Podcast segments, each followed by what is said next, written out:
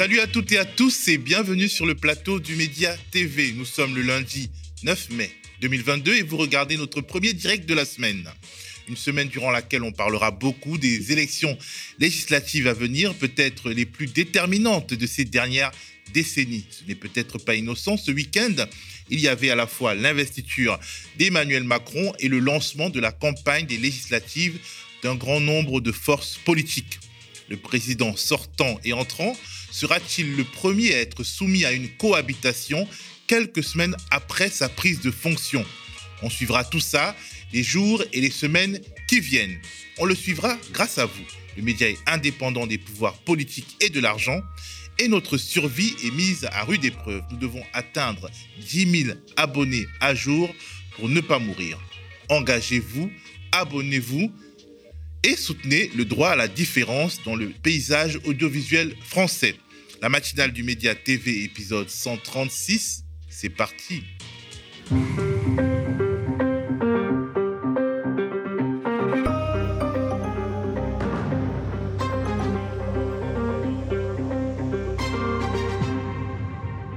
Je le disais, ce week-end, Emmanuel Macron était réinvesti à la tête du pays par Laurent Fabius, président du Conseil constitutionnel.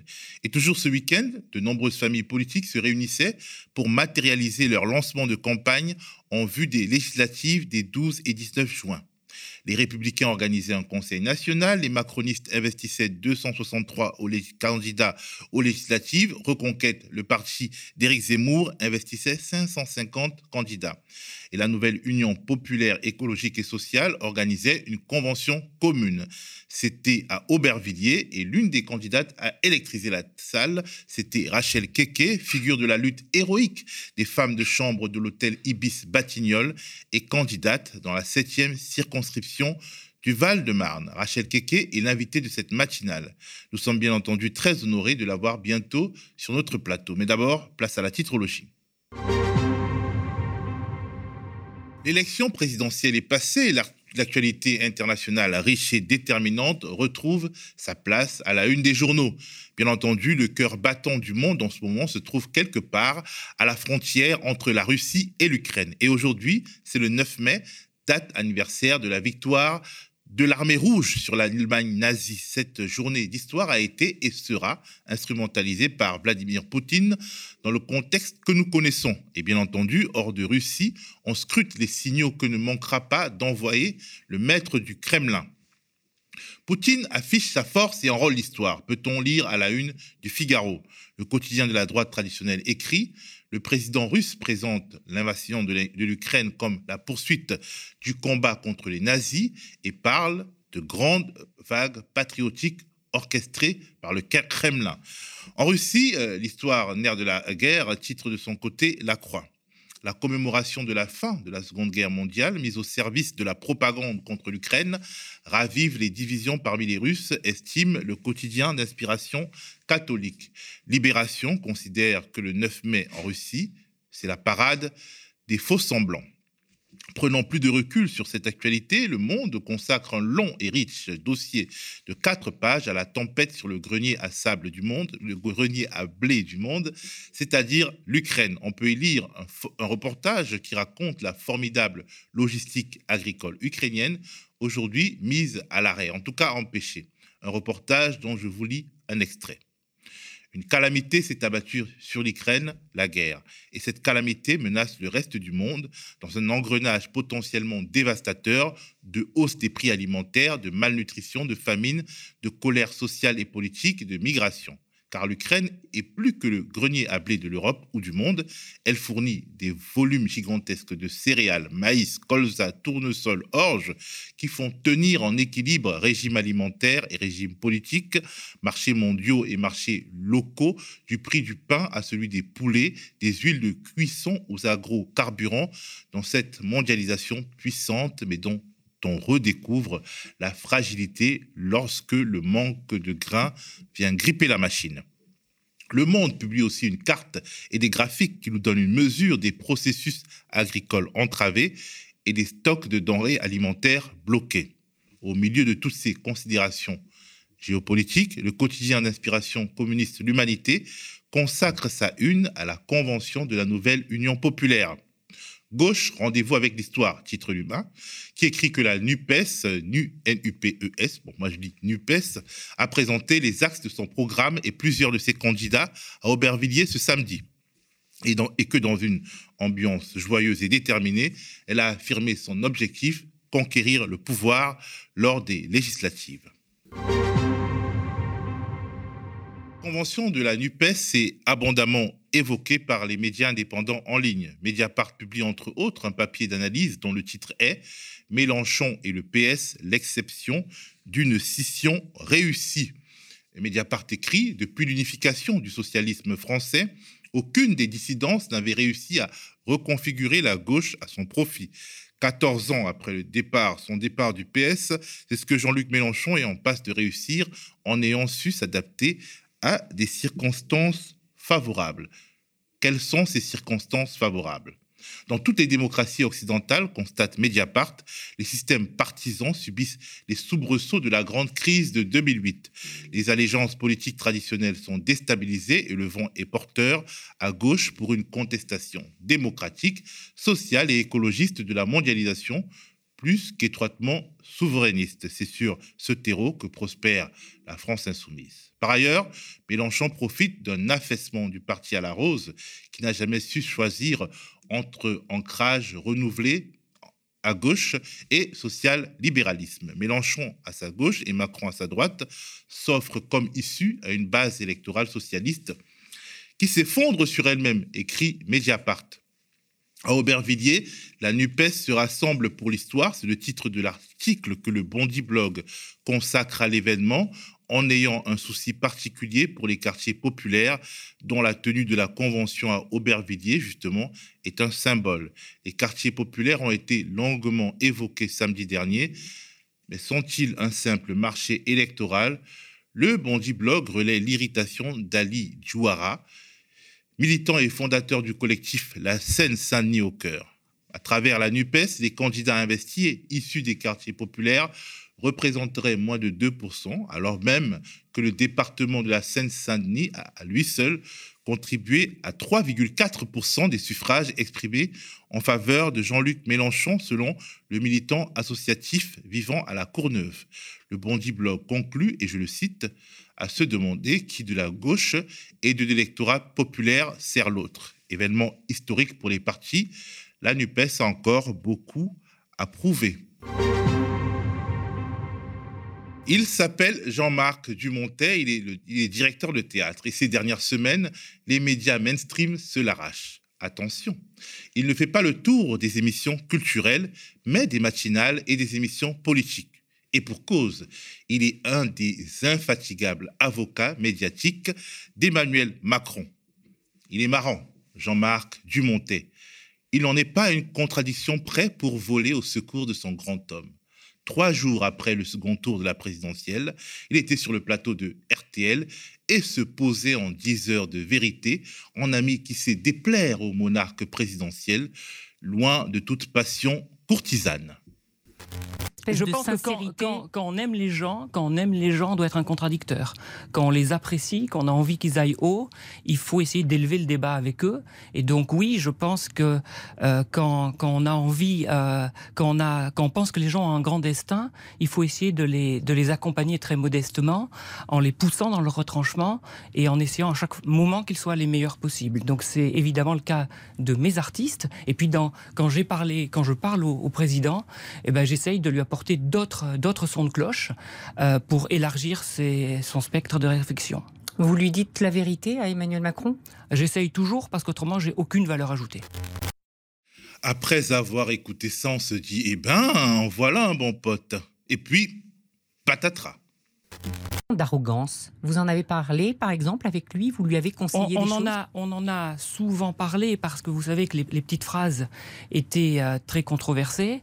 Euh, je considère que cette accusation d'arrogance devient insupportable quand, à l'issue du débat, on ne retient que ça alors qu'on aurait dû retenir que nous avions un président sortant qui connaissait ce dossier, qui maîtrisait ces dossiers, était donc en capacité de gouverner le pays, en capacité de faire face aux grands défis, je trouve que c'est un grand appauvrissement de la réflexion. Et je trouve qu'on euh, que c'est une antienne assez désagréable, au fond, anti-élite primaire. Et on a besoin de gens qui, qui savent, qui connaissent leur dossier. On a besoin de gens compétents. On a besoin de gens qui sont capables d'affronter le monde. Et donc, ce permanent, ce permanent euh, procès d'arrogance est insupportable parce que je pense que Emmanuel Macron est un homme courtois. Vous le voyez euh, Non, non, on ne voit pas. Mais bon, Jean-Marc Dumonté était samedi dernier sur le plateau de France Info et il a été interrogé sur une image qui a fait le buzz, celle de quatre représentants, des quatre représentants des différentes tendances de la Macronie qui ont négocié, disent-ils, quatre nuits et quatre jours durant afin de s'entendre sur le partage du gâteau électoral. Si l'image a fait le buzz, c'est parce que le quatuor de tête de la Macronie est très très masculin. Vous, l'homme de scène, cette image, comment vous l'avez trouvée? Ça manquait terriblement de femmes, non? C'est pas la, c'est pas la meilleure. Euh, en, dans les nominations qu'il y a eu euh, pendant ces cinq ans, notamment dans les théâtres, il y avait euh, une obsession de la parité. Et elle est nécessaire et on, on, doit véritablement. Mais autour d'Emmanuel Macron, là où on fait les arbitrages, les lieux ultra politiques, ce ne sont que des hommes. Il y a beaucoup d'hommes dans la classe politique aujourd'hui. Quand on vous dit que notre merveilleux guide a tous fait, vraiment tout ce qu'il peut. Mais quel est peuple ingrat, comme dirait son papa? Jean-Marc Dumonté sait se montrer impitoyable tout de même, quand il s'agit de l'opposition. Et bien entendu du très très très très très méchant Jean-Luc Mélenchon. Il y a, il y a sur la question de l'état de droit chez Jean-Luc Mélenchon de très graves entorses. Regardez à nouveau les images de sa perquisition, c'est invraisemblable. C'est invraisemblable. Quand on est élu, on n'est pas au-dessus des lois. Il n'est pas républicain pour vous? En tout cas, euh, que ce soit sur les contre-pouvoirs, la presse ou la justice, il n'a pas une attitude respectueuse par rapport à l'état de droit. Seuls ceux qui ne connaissent pas le background de Jean-Marc Dumonté peuvent l'écouter parler d'état de droit et de justice sans ticket. En effet, dans une république exemplaire, le directeur de théâtre macroniste aurait pu, aurait dû être mis en examen. Il aurait pu lui-même être perquisitionné. En effet, à la suite de la présidentielle de 2017, il était impliqué dans une affaire de sous-facturation étouffée dans l'œuf. Au centre de la polémique, deux de deux de ces théâtres. Écoutons ce qu'en disait à l'époque le quotidien L'Alsace. Emmanuel Macron aurait profité de rabais de l'ordre de 75% pour deux soirées organisées sur la scène de théâtre parisien, le 6 février 2017 à Bobino, puis le 8 mars au théâtre Antoine, indique France Info. Le 8 mars 2017, le théâtre Antoine a été facturé 3 000 euros au candidat Emmanuel Macron. Le 6 février à Bobino, l'équipe de campagne a déboursé le même montant. Or, selon France Info, ce type de soirée est habituellement facturé 13 000 euros TTC. Contacté, Jean-Marc Dumonté a affirmé qu'En Marche avait surtout bien négocié. Il m'avait bloqué plusieurs dates, j'avais un peu râlé. Finalement, ils sont revenus vers moi à la dernière minute, au moment où ils pouvaient négocier. Le producteur conteste toute idée de cadeau fait au candidat Macron. Ouais, ils m'avaient bloqué plusieurs dates, ils sont revenus, ils pouvaient négocier. Jean-Marc Dumonté était pourtant bien proche de la campagne et du couple Macron, comme cette petite vidéo le démontre. Une vidéo tournée à la fin d'une soirée organisée, au théâtre Saint-Antoine, notamment contrôlée par Jean-Marc Dumonté. Merci aussi Jean-Marc Dumonté. Je ne sais pas où est Jean-Marc qui nous a accueillis dans ce théâtre. Où est Jean-Marc? Jean-Marc, merci. Magnifique théâtre Antoine. Jean-Marc et Laurent Ruquier. Merci. Aujourd'hui, Jean-Marc Dumontet reconnaît sans gêne avoir été impliqué personnellement, directement dans la campagne 2017 de son client Emmanuel Macron le champ de Mars, l'arrivée avec les enfants le soir de la victoire, tout ça. Non, c'est pas moi du tout. Pour non, non, c'est pas moi du tout. Il a, il a heureusement une équipe qui s'occupe de ça. J'ai été extrêmement présent en 2017. Euh, j'ai essayé très très modestement de contribuer à chaque fois qu'il aurait pu me le demander, mais ça s'arrête là. Il faut arrêter de fantasmer sur les, les rôles des uns et des autres. J'ai été extrêmement présent en 2017. Ah ouais, notamment en faisant des ristournes tellement exagérées qu'elles peuvent être interprétées comme du financement illégal Des ristournes au sujet desquels l'ancien président de l'association Anticorps disait, et je le cite, je suis très étonné que la Commission nationale des comptes de campagne n'ait pas tiqué parce que cela ressemble vraiment à des dons interdits de personnes morales. Bien entendu, il n'y a jamais eu d'enquête judiciaire sur les grosses ristournes accordées à Emmanuel Macron par Jean-Marc Dumonté et par d'autres fournisseurs. C'est pour cette raison que le directeur de théâtre, pressenti pour devenir le futur ministre de la Culture, peut jouer au fou du roi et distribuer bons et mauvais points sur les antennes des radios publiques et privées. C'est bientôt pour moi le moment de recevoir sur ce plateau Rachel Keke. Rachel Keke, je le rappelle, et euh, pour ceux qui prennent cette matinale en cours, elle est la porte-parole des femmes de chambre de l'hôtel Ibis Batignolles qui ont été victorieuses après 22 mois de grève contre la direction du groupe Accor. Aujourd'hui, Rachel mène un nouveau combat. Elle est candidate à la députation dans la 7e circonscription du Val-de-Marne candidate pour le compte de la nouvelle Union populaire écologique et sociale. Et samedi dernier, lors de la convention de la gauche unifiée, son intervention a fait le buzz. On écoute cette intervention pendant qu'elle prend place sur le plateau. Bonsoir à toutes et à tous. Euh, nous avons mené une lutte pendant 22 mois contre euh, le grand groupe Accord hôtelier nous avons mené cette lutte parce que, euh, vous savez, la sous-traitance, c'est la maltraitance. La sous-traitance, c'est le rabaissement. La sous-traitance, c'est l'humiliation. La sous-traitance, c'est la paix des dignités. La sous-traitance, il y a du viol dans la sous-traitance. C'est ce que nous, les femmes de chambre et gouvernantes de l'hôtel Ibis Les Batignolles, avons subi. Nous avons mené cette lutte jusqu'à la victoire. Et pourquoi pas aller à l'Assemblée nationale pour décider des lois concrètes. C'est nous, c'est nous les essentiels. C'est nous qui faisons la France. Si nous ne travaillons pas, il n'y a pas de France. Nous les essentiels, les agents de sécurité, les EHPAD, les personnes âgées, les infirmiers, les aides-soignantes. Sans nous, il n'y a pas de France. Sans nous, il n'y a pas de France. Les métiers essentiels. Nous sommes importants dans cette société. Si nous disons que nous ne travaillons pas, la France stop. Pendant le Covid, qui était à l'œuvre C'est nous. Pendant le Covid, qui était à l'œuvre Qui mettait la vie en danger C'est nous. Il est temps qu'à l'Assemblée nationale, nos métiers soient visibles, pas invisibles. Il est temps qu'à l'Assemblée nationale, nous votons des lois concrètes. Il est temps. Il est temps, le moment est arrivé. Parce que c'est nous qui sommes dans ce métier. C'est nous qui savons comment plaider notre cause. Il est temps et le moment est arrivé. Bonjour Rachel et bienvenue sur le plateau du Média. Bonjour Théophile. Alors la dernière fois que je t'ai vu ici, c'était parce que tes collègues et toi voulaient réagir à des déclarations de Sébastien Bazin, PDG du groupe Accor, donc euh, qui possède entre autres les hôtels Ibis, qui voulait en quelque sorte amoindrir le combat des femmes de chambre de l'Ibis Batignolles. Et aujourd'hui, nous te recevons comme candidate aux législatives dans la septième circonscription du Val-de-Marne, qui contient les villes de Rungis, Chevilly-la-Rue, Thiers, Fresnes et Les-les-Roses. Et déjà samedi, tu as, crevé l'écran lors de la convention de la nouvelle Union populaire, comme on vient de le voir. Comment est-ce que tu vis cette accélération? Mais je vis ça très bien parce que je pense que le moment est venu euh, que quand même euh, je sois la porte-parole des sans-voix. J'ai été la porte-parole d'une lutte euh, qu'on a gagnée. Donc, je pense que ça peut aller encore au-delà. Donc, franchement, il a pas...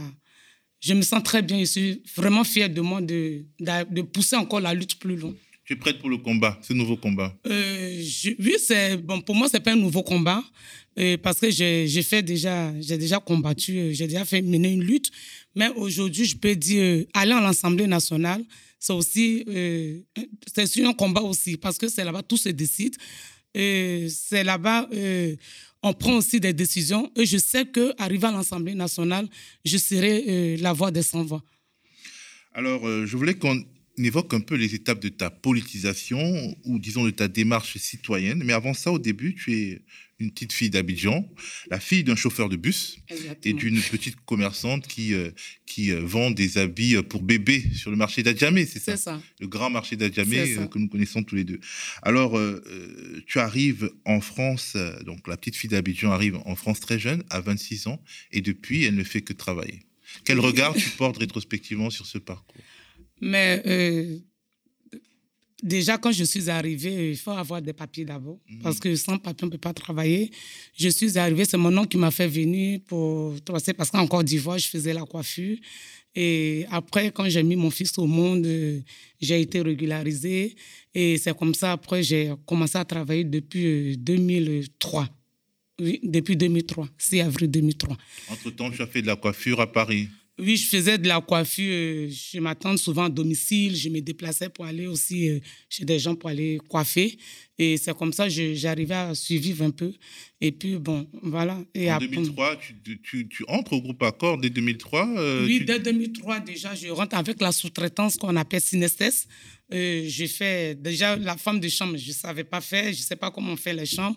Donc, c'est une amie qui m'a parlé, qui m'a proposé, Rachel, est-ce que tu aimerais bien faire les chambres? Parce que quand j'ai eu mes papiers, j'ai fait un mois de, de caissière, j'ai fait quelques semaines de personnes âgées et j'ai fait un mois de garde d'enfants. Donc, vu que j'avais mes enfants et que ça ne me donnait pas le temps avec ce métier pour pouvoir m'occuper de mes enfants, donc je me suis euh, euh, dit, eh ben, pourquoi pas ne pas chercher un autre boulot. Et là, ça tombe au pif qu'une collègue m'appelle. Et eh bon, une amie m'appelle me dire, euh, Rachel, je travaille dans un hôtel, est-ce que ça t'intéresserait de venir travailler? Et moi, tout de suite, j'ai dit, oui, pourquoi pas. Mais je vais, j'aimerais savoir les heures c'est-à-dire à quelle heure que je commence, si je peux déposer l'enfant à, à, l'école, le récupérer après. Donc, elle m'a dit, euh, tu commences à 9h, au plus tard à 16h ou 17h, tu finis. Donc, j'ai accepté ce métier aussi parce qu'il fallait, mon enfant avait besoin de moi pour son éducation. Voilà, donc j'ai accepté ce métier. Je suis allée faire. Je ne savais pas faire, j'ai travaillé avec elle. Elle m'a appris comment on faisait les chambres. Et là, j'ai fait le premier jour, deuxième jour, troisième jour, j'ai fait avec elle. Et après, j'ai travaillé toute seule. Mais c'est un métier très dur. Très dur. Et le premier jour que j'ai travaillé, je suis arrivée chez moi, je me demandais est-ce que je pouvais retourner encore pour faire ce métier-là? Parce que j'avais tout le corps qui me faisait mal, comme on m'avait boxé. Donc après, j'ai pris mes courage en deux mains pour dire mais les heures m'arrangent. Par rapport à l'enfant, mes heures m'arrangent. Donc, d'où euh, j'ai continué à faire la femme de chambre.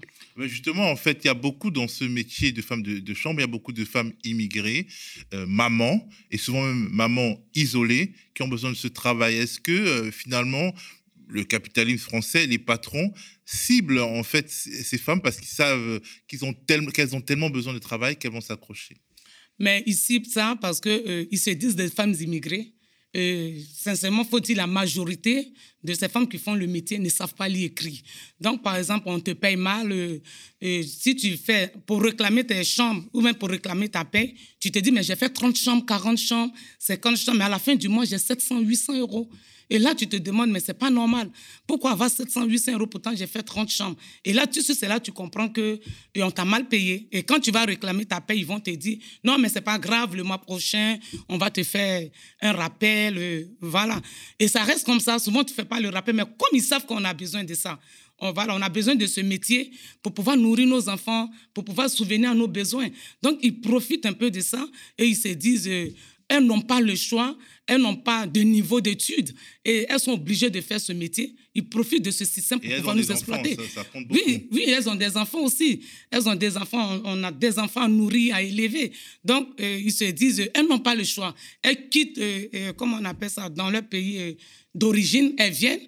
Donc, ils se servent aussi de ça pour pouvoir faire, comment on appelle, de l'exploitation et même, je peux dire, de la pure esclavagisme au sein de ce métier-là. Alors, grâce à des personnes comme toi, des vraies influenceuses, hein, plus que les influenceuses des réseaux sociaux, grâce à des personnes comme, toi, ces femmes de chambre écrasées par la vie euh, sont devenues actrices de leur euh, destin. Toi-même, au départ, tu es une femme de chambre ordinaire, d'origine africaine, comme beaucoup de femmes de chambre. Tu deviens gouvernante par la suite. Et le premier pas que tu fais, le premier pas de politisation, c'est la lutte syndicale. Comment ça se passe?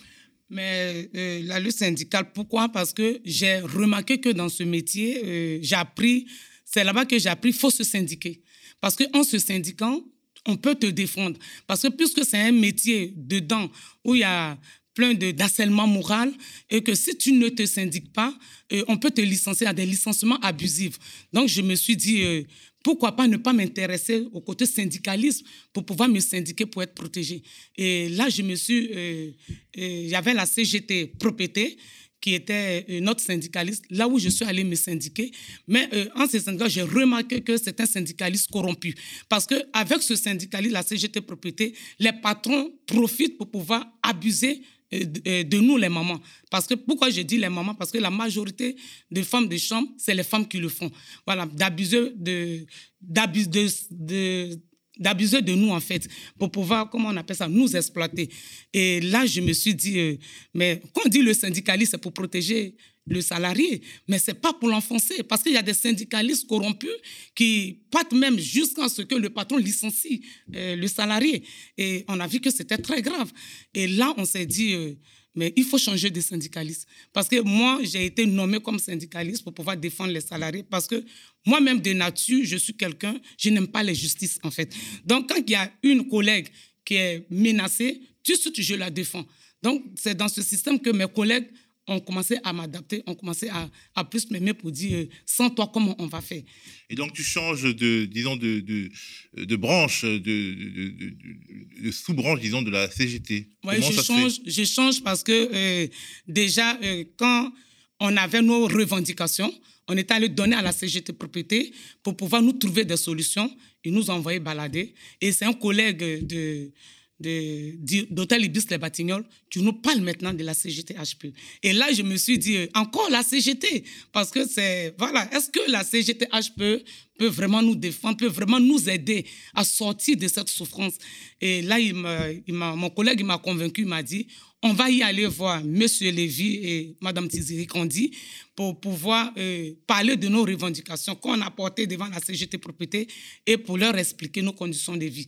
Et nous sommes allés vers ce syndicaliste qui est la CGT Propriété. Franchement, il y a des syndicalistes corrompus et des syndicalistes non corrompus. CGT HPE, c'est ça Oui, Hôtel économique et prestige. C'est là que tout a démarré. C'est là que tout a démarré. C'est un syndicaliste. Mais moi, franchement, je ne croyais plus vraiment au syndicalisme. Mais avec ce, euh, ce syndicaliste, franchement, euh, c'est un homme qui, euh, c'est-à-dire, qui refuse l'exploitation. C'est d'exploiter les salariés, de, de pouvoir maltraiter des salariés. Il s'appelle Il s'appelle M. Claude Lévy et Mme Tiziri Kandi. Et donc, vous, vous avancez euh, euh, dans le combat. Alors, euh, j'ai l'impression, en lisant à ton sujet, que quelque chose t'a beaucoup marqué dans, ce parcours de politisation, c'est le viol, on va dire viol supposé, puisque l'affaire traîne toujours, et, c'est un vrai problème d'une femme de chambre par un, un directeur. Mais vous savez, le métier des femmes de chambre, c'est très dur.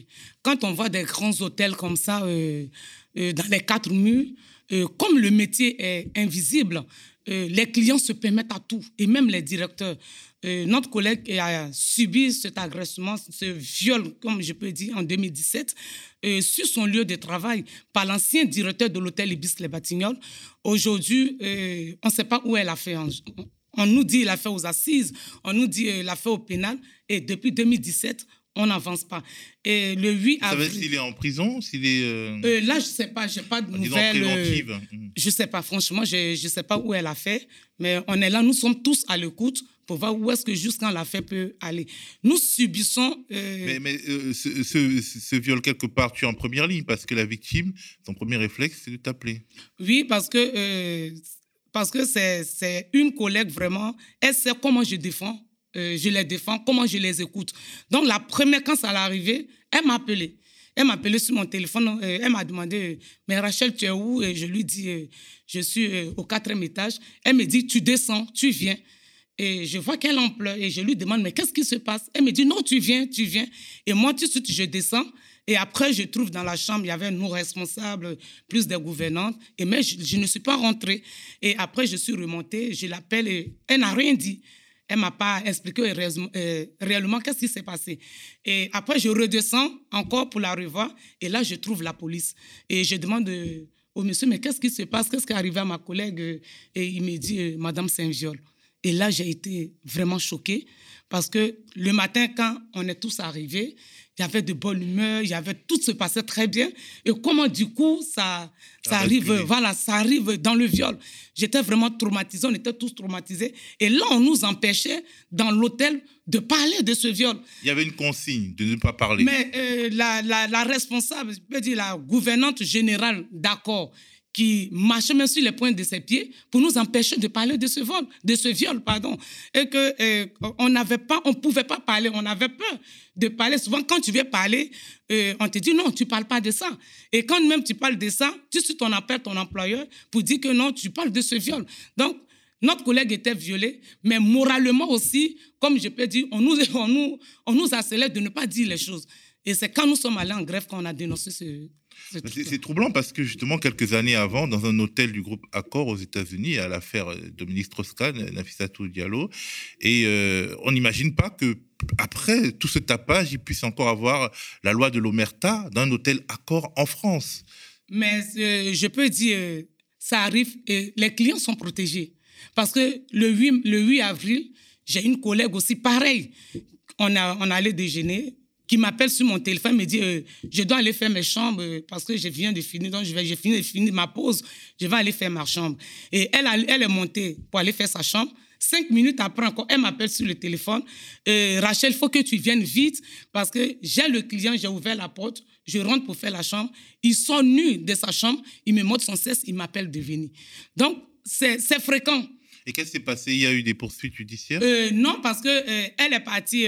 quand moi je suis arrivée, le client, il s'est vite rhabillé et comme ma collègue était paniquée, elle, parlait et lui, il, sortait, il partait et il envoyait balader en fait. Et moi, je suis tombée sur le client et j'ai dit au client, tu ne bouges pas. Parce que ici, nous ne sommes pas des prostituées. Nous sommes là pour travailler, nous sommes des mères de famille. C'est pas parce que vous venez à l'hôtel que le métier est invisible qu'il faut soit violer, euh, euh, comment on appelle ça là? Il faut abuser, il faut, euh, c'est-à-dire vous abuser de nous. Ça ne va pas continuer comme ça. Ça ne va pas arriver un moment, ça suffit. Voilà, ça suffit. Et là, j'ai demandé à ma responsable, j'ai appelé ma responsable, elle est arrivée, j'ai demandé à ma responsable, euh, est-ce que tu as appelé quand même euh, le responsable du, de l'hôtel Ibis, les Batignolles? Et elle m'a dit, non, j'ai appelé, ils ont dit qu'ils sont débordés, qu'ils ont des clients. Et là, je suis descendue, j'ai fait du scandale en bas, et cinq minutes après, la dame, euh, la responsable, elle est montée. Et tout de suite, qu'est-ce qu'elle fait? Elle va vers le client. C'est-à-dire, elle va même pas vers le salarié, elle va tout de suite vers le client. Elle essaie de parler avec le client.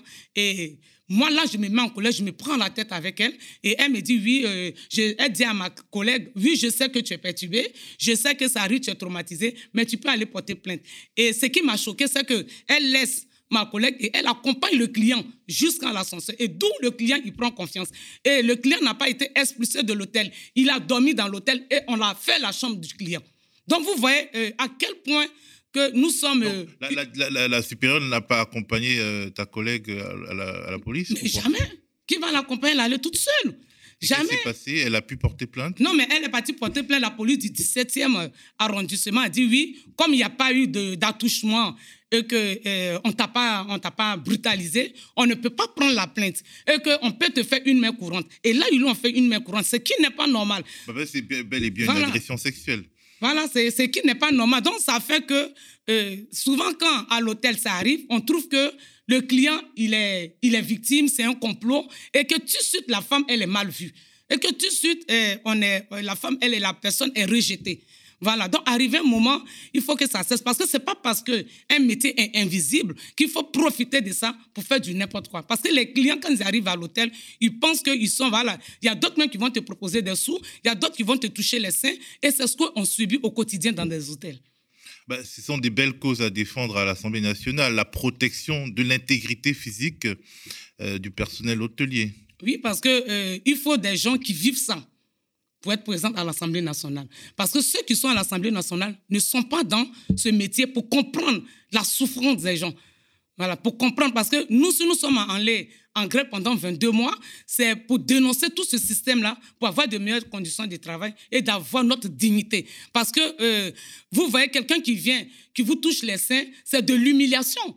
C'est de l'humiliation. Et on n'est pas protégé. Mais je pense qu'arriver à l'Assemblée nationale, euh, quand je porterai ma voix haut, mais je pense que les gens vont prendre euh, notre problème au sérieux pour pouvoir trouver des, des lois concrètes et nous trouver des meilleures conditions de travail. Alors, euh, comment organiser des femmes pauvres, immigrées, dont certaines sont peu instruites, comment les transformer en actrices de leur destin? Comment ça se fait au quotidien?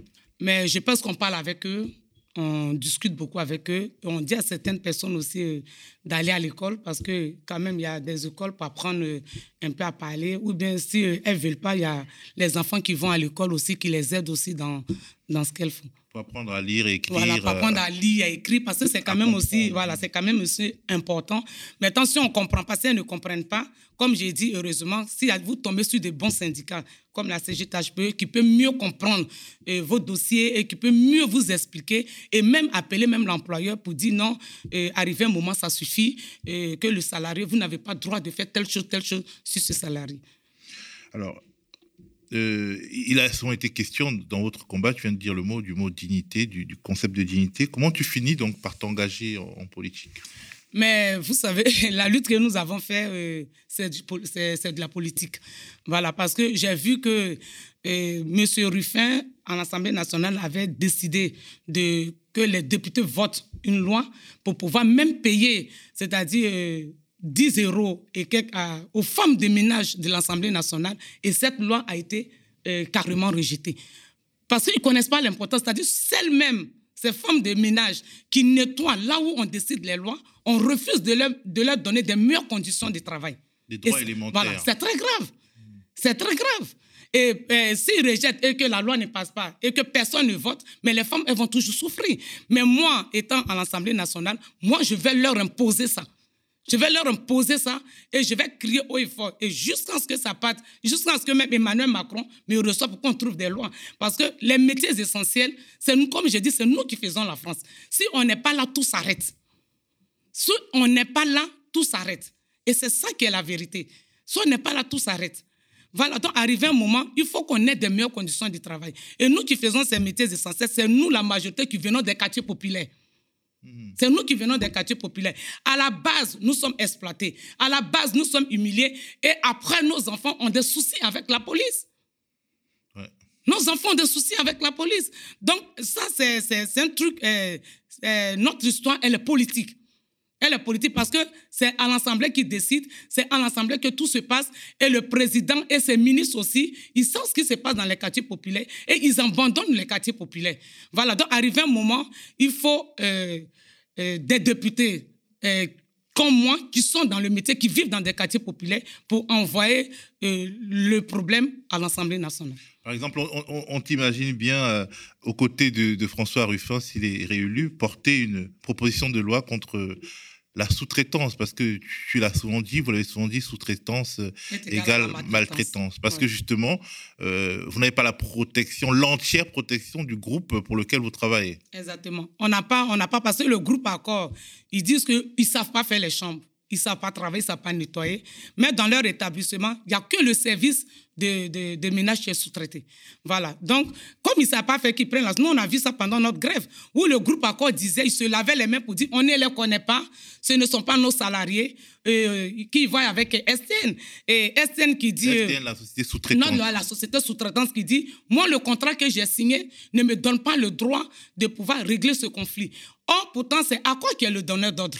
Mais à la fin, quand on a, on a commencé à saluer leur image de marque, ils ont commencé à se mettre à la table de négociation. D'où où, eh, ils sont vraiment, eh, eh, comment je peux dire, les donneurs d'ordre.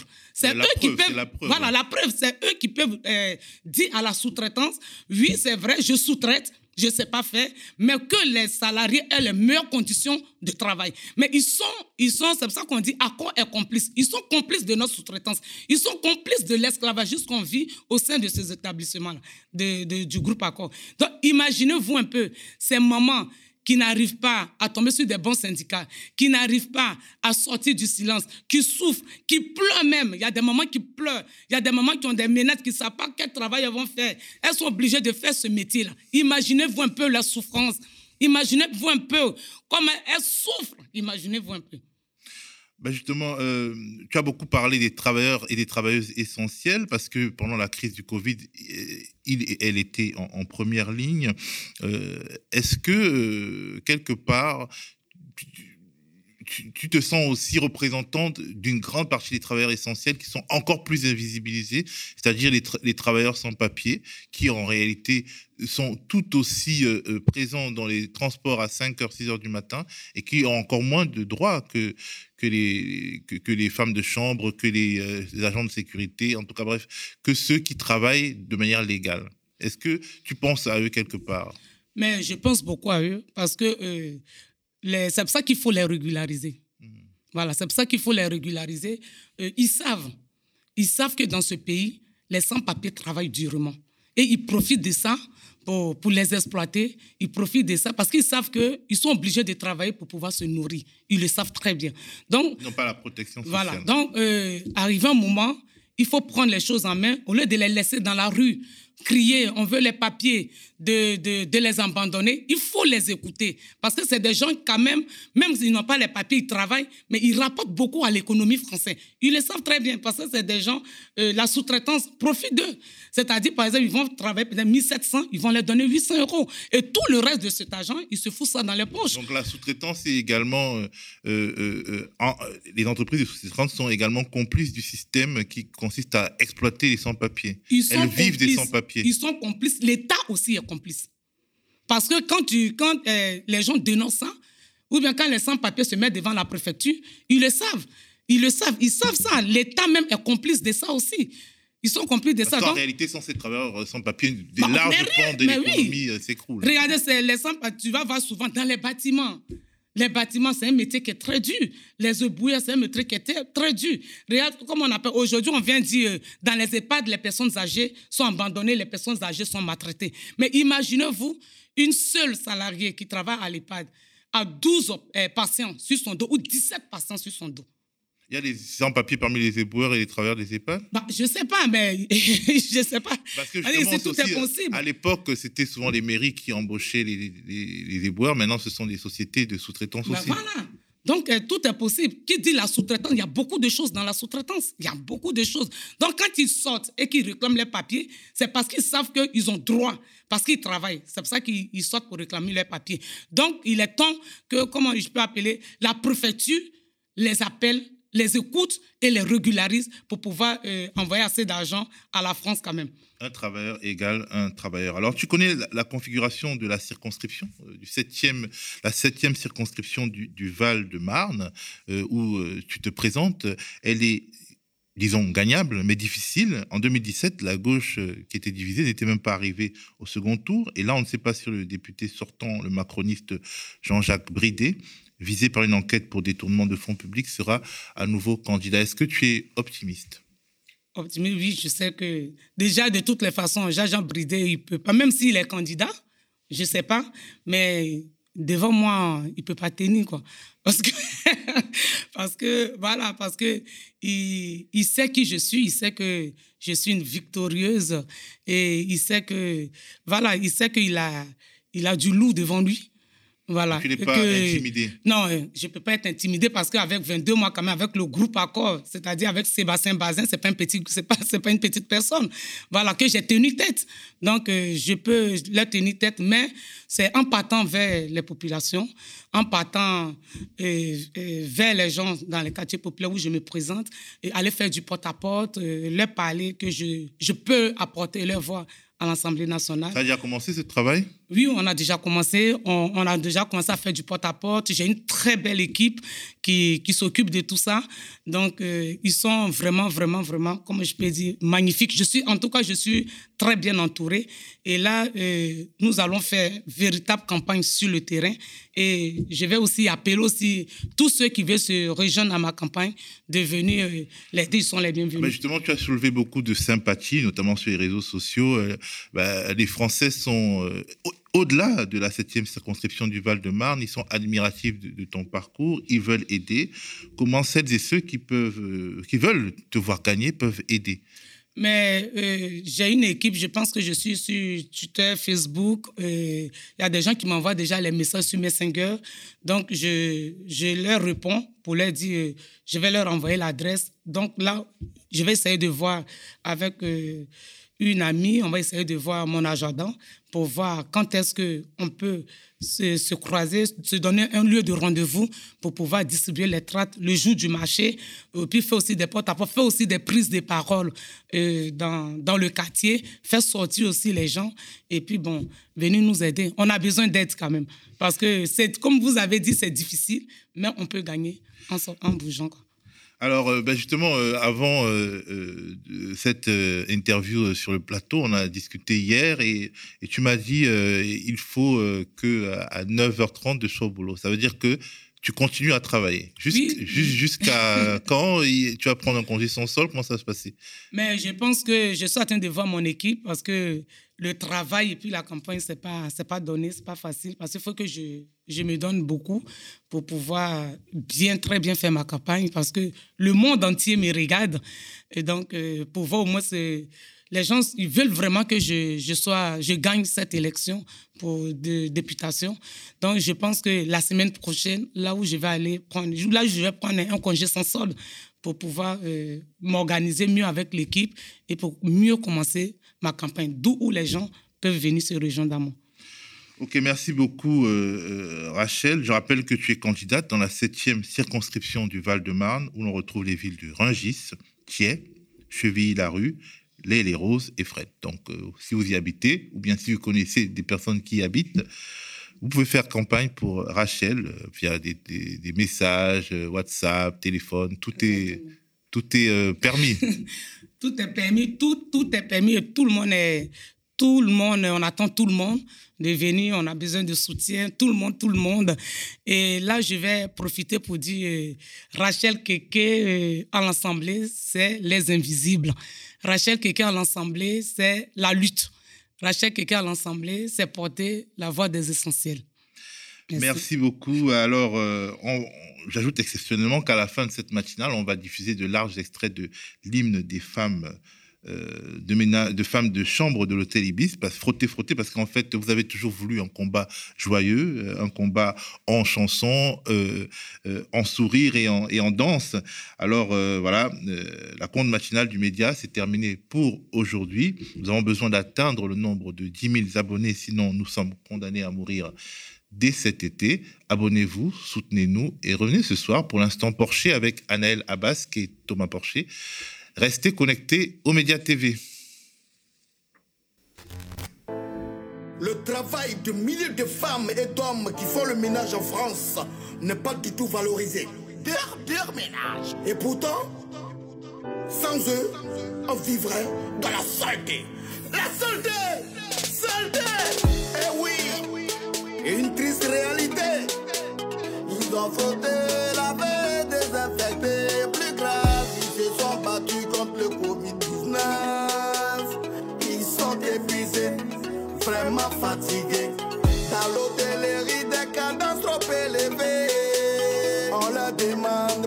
qu'elles ne peuvent faire. Sans même payer les heures supplémentaires. La femme de chambre, un métier très